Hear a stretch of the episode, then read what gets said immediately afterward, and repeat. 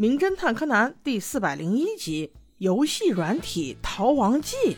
在学校里面看着磨磨蹭蹭的孩子们，只要出了校门，一个个跟小兔子一样撒欢了。四人侦探团骑个自行车，绝对是蓄谋已久的，径直来到了一家公司门前。柯南还没有停好自行车呢，三傻都已经冲进人家公司了。元太直接就问前台的小姐姐：“那个凯撒琳游戏的第二季到底是什么时候出呀？”这东西对游戏公司来说那是绝密，怎么可能跟你个小孩交代呢？不过前台的大姐姐还是有一套的。我说元太小同学，你不要着急哟，我们的游戏第二季很快就上了。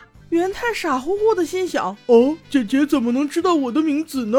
柯南这才走进来解答道：哎，元太，你的名字不是在你的背包上写着吗？大姐姐一看，终于来了个懂事的，正想说你们可以走了。结果元太来了一把尿遁，带着光彦和步美就窜上了二楼，说是自己要找厕所，好急好急啊！也不知道是真的还是假的，演的好像哦。这让我想到一句话，那什么懒驴上磨什么来着？柯南没有办法，也只能跟了上去。二楼的保安赶紧制止说：“小朋友们不能上这里，你们快走！”可是元太还是径直冲了过去，竟然在保安抓住他们之前上了电梯。但是怎料柯南没有跟上，这回可是名副其实的三傻了。你要说他们傻吧，他们也不傻，竟然就那么莫名其妙的闯到了总经理办公室。你们猜总经理这会儿在干嘛？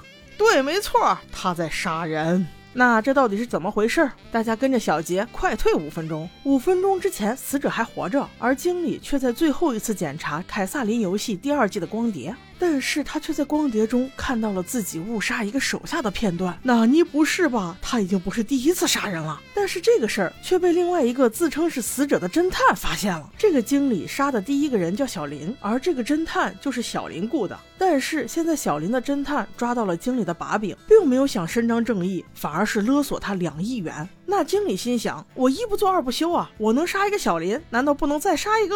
于是趁其不备，分分钟把他又给干掉了。正当经理在处理死者二号，也就是这个侦探的尸体的时候，三傻闯了进来。原来元太想上厕所是真的。经理一看有人闯进来，故意隐去声音，看看到底是怎么回事。三傻上完厕所之后却没有走，看到桌上有凯撒琳第二季的光碟，竟然拿起来准备看。经理一看这大事不妙，难不成还要杀了这仨？于是立刻跑出来问他。你们是怎么进来的？原本只是想把他们吓走，没想到元太真的害怕，一个机灵，竟然把这个碟片装在自己包里了。关键他自己还没有意识。三人立刻就跑了出去。经理一看，他们把重要证据拿走了，于是就喊保安追。仨小孩出来，骑上自行车就跑，就连柯南都没有反应过来。但他却看见了那个经理在西服的内兜里竟然揣着枪，于是他就在经理身上安了个定位器。怎奈何这几个大人竟然追不上那几个小孩。不过没有关系，因为前台小姐姐记住那个胖胖的小男孩是帝丹小学的小岛元太。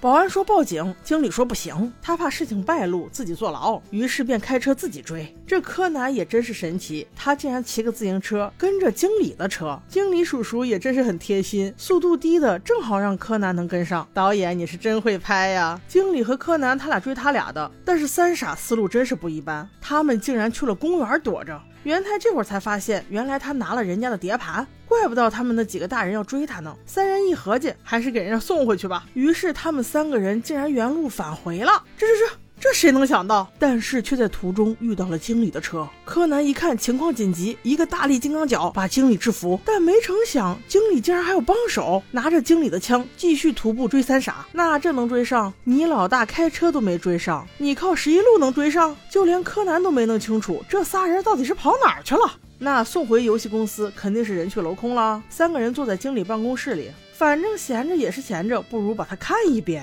到了这时，他们才发现这个软体中有杀人的证据。在光碟中显示，行凶的人并不是经理，竟然是那个前台的小姐姐。对，没错，刚才拿了经理的枪，准备干掉三傻的也是他。仨人一看，正准备跑，没想到黑衣小姐姐已经追了过来，枪口正对他们。那既然小姐姐能追过来，柯南肯定也追过来喽。一通嘴炮之后，耽误了很多时间。当小姐姐反应过来，正准备开枪的时候，发现为时已晚。佐藤警官一记飞踹，已经扑了过来。过来，那遇到佐藤你还有的救吗？肯定是被绳之于法了呀。高木，你可悠着点哟。事件的结果还是让人满意的，因为那个要勒索人的侦探并没有死，他也受到了相应的惩罚。整个事件中只有一个死者，那就是可怜的小林。而凶手就是前台的大姐姐，她的身份其实也不简单，她是经理的未婚妻，下个月就要坐拥几十亿。我说你着什么急呀？为什么要杀人呢？又是想不通的一集呀。好了，下集见吧。